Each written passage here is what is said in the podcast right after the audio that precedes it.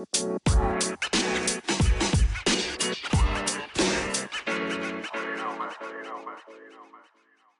der heutigen Podcast-Folge wollen wir uns anschauen, wie man Gewohnheiten kreiert, doch unter Umständen auch, wie Süchte entstehen. Denn hier haben wir dasselbe Verhaltensmuster und ich habe hier in dem Podcast schon immer wieder über das Bilden neuer Gewohnheiten gesprochen. Hier habe ich dir auch schon mal ein paar Tipps mit an die Hand gegeben und heute wollen wir uns mal diese Gewohnheitsschleife anschauen, wie diese Gewohnheit überhaupt entsteht oder wie auch schlechte Gewohnheiten entstehen, denn es ist das gleiche Schema im Grunde genommen, wie du eine Gewohnheit gestaltest, liegt dann letzten Endes bei dir, ob es eine positive oder eine negative ist, ist vom Ablauf dasselbe.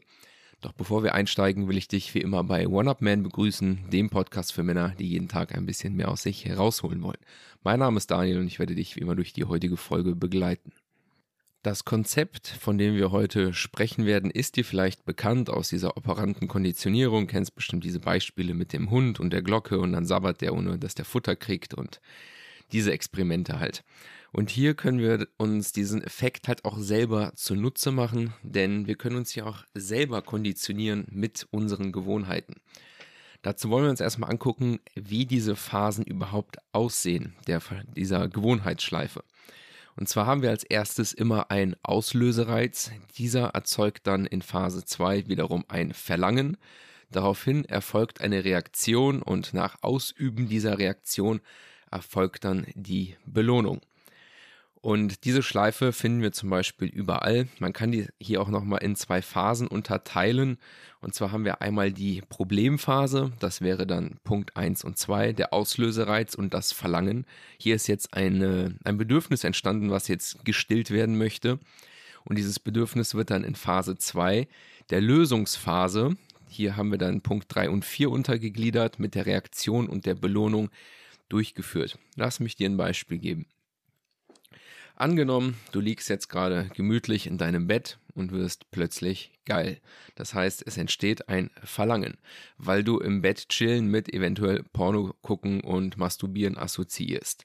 Dann erfolgt natürlich die Reaktionsphase. Du wirst dir wahrscheinlich ein Porno angucken, die einen runterholen und die Belohnung ist dann das Ende dessen. Ähnliches haben wir zum Beispiel auch mit Essen.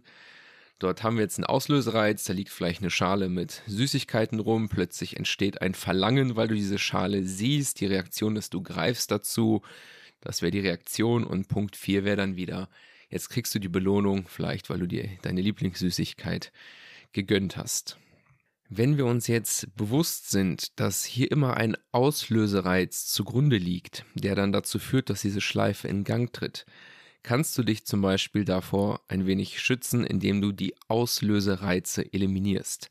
Das wäre bei dem ersten Pornomasturbationsbeispiel, wenn du einfach merkst, da ist ein bestimmtes Muster vorhanden. Du liegst im Bett, chillst einfach nur, machst vielleicht gerade irgendwas an deinem Handy oder so und merkst einfach plötzlich, du bist geil.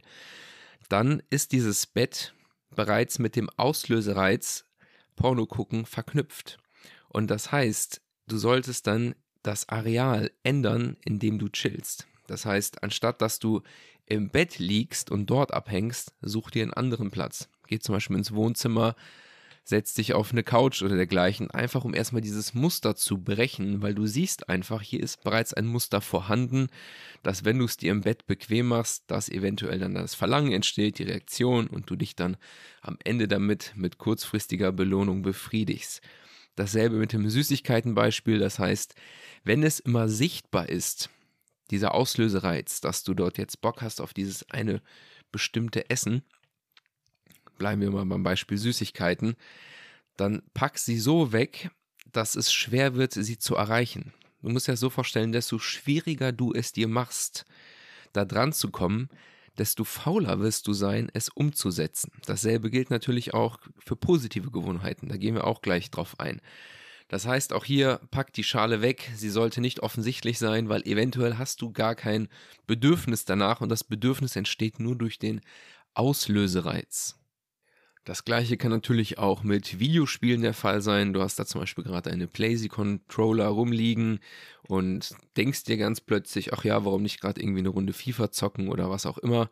Und dann tritt hier wieder die Schleife in Gang, obwohl du eigentlich gerade wichtigere Dinge zu tun hast.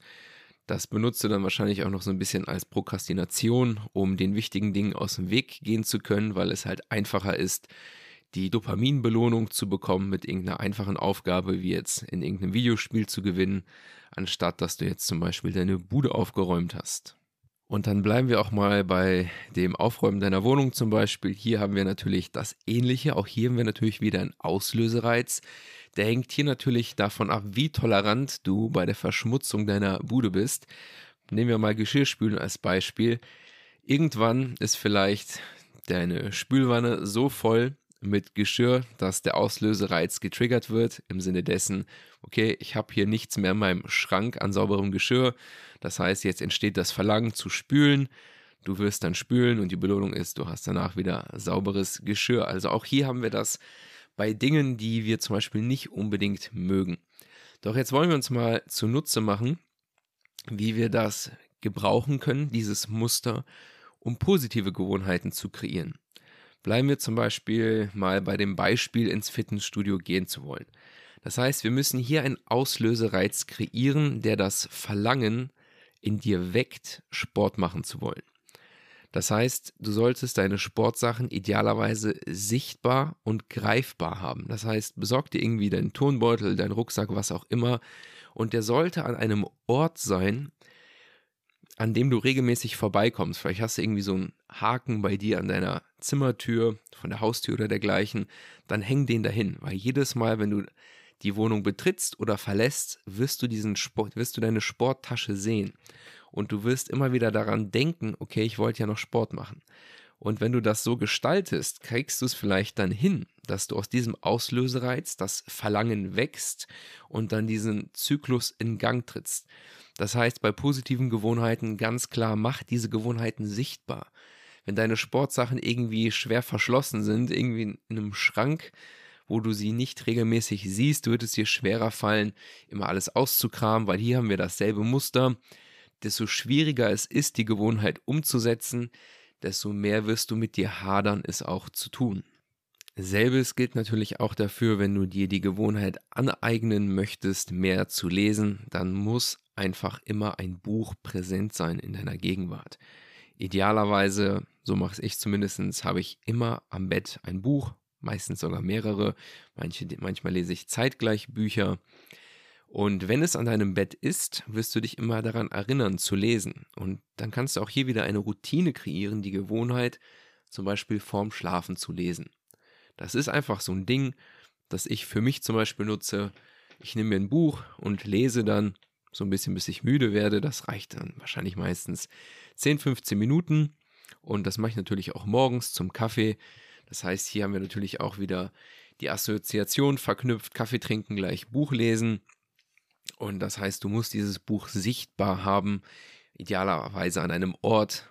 Wenn ich zum Beispiel diese Gewohnheit morgens wie abends haben möchte, bietet sich für mich natürlich das Bett an, dass das Buch am Bett liegt, weil ich dem nicht aus dem Weg gehen kann. Ich sehe dieses Buch, wenn ich zu Bett gehe oder wenn ich morgens aufstehe und dementsprechend fällt es mir leicht, dann da drin zu lesen, weil der Auslösereiz ist bereits vorhanden. Ich sehe das Buch, ich habe das Verlangen, die Reaktion, ich lese.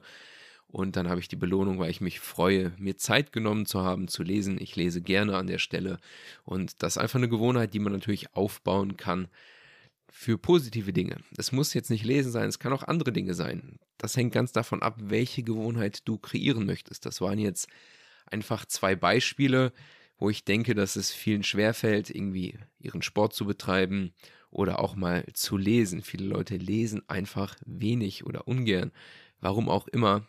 Die Bildung nach der Schule hört einfach nicht auf, sondern gerade danach fängt es meiner Meinung nach erst richtig an, weshalb ich dir echt ans Herz legen würde, Lesen zu einer Gewohnheit in deinem Leben zu machen.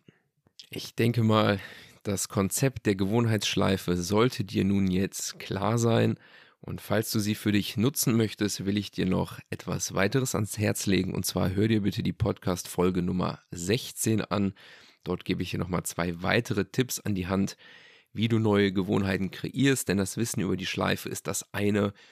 Jetzt muss man sich irgendwie zunutze machen, wie kriege ich diese neuen Auslösereize denn so integriert, dass ich auch Bock habe, die umzusetzen. Deshalb bitte die Podcast-Folge Nummer 16 wenn du tiefer einsteigen willst in die Gewohnheitsbildung. Dann danke ich dir wie immer für deine Aufmerksamkeit. Würde mich natürlich freuen, wenn du diesen Podcast bewerten würdest, mit anderen Menschen teilst, damit wir hier an uns weiter arbeiten können, denn ich glaube, da steckt ein großer Mehrwert hinter, wenn du probierst, die beste Version deiner selbst zu werden. Dann soll es das gewesen sein. Bis dahin und ciao.